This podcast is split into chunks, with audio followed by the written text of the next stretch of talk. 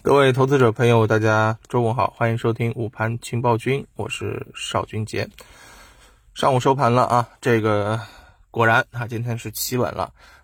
早盘呢，大盘是出现了一个探底回升，创业板指更是出现了一个微型反弹大涨啊，宁王啊，宁德时代涨超百分之五。对吧？然后呢，像啊，昨天跌的比较多的领跌的什么数字货币呀、旅游啊啊这些啊，都出现了一个盘中的一个走强哈。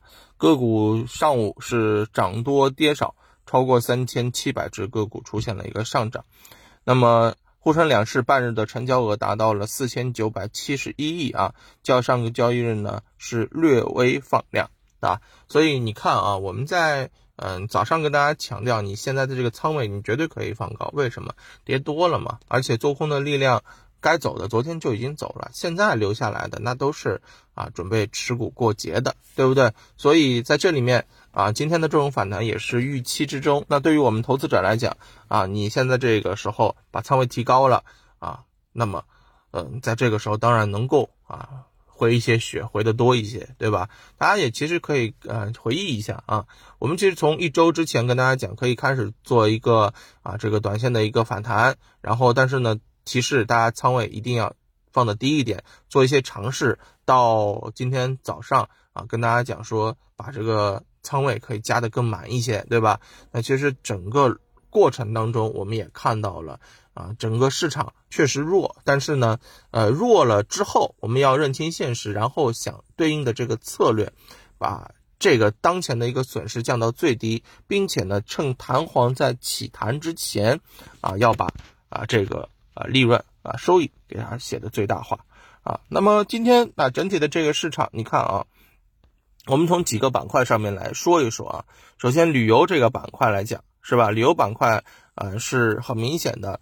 呃，是出现了一个超跌之后的一个反弹啊，超跌之后的这个反弹。那么，呃，当然整体的这个理由啊，嗯，官方称是，嗯，从二一年的这个国内旅游数据上面来看啊，跟去年相比已经有所啊恢复，有所增加，对吧？但是这个呢，啊，只不过是给上涨找了一个理由，更多的就是一个超跌反弹。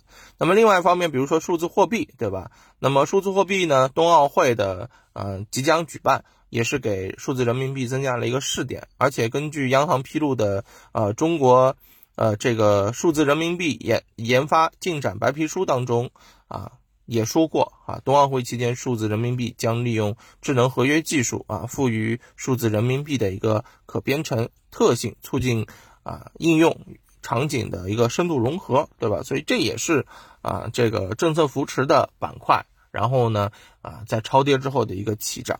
那其实基本上都是这样的一个啊特点。那么总之啊，在这样的一个下跌之后，确实有反弹的这种需求啊。那随着整个春节假期的这个到来，那各家机构呢也掀起了一波数字人民币的一个啊红包福利，助力春节消费的一个热浪啊。所以大家来看看吧，有消息刺激的。啊，有政策扶持的，有资金流入的，当然在反弹的这个过程当中会更强，这也是我们一直跟大家在强调的，对不对？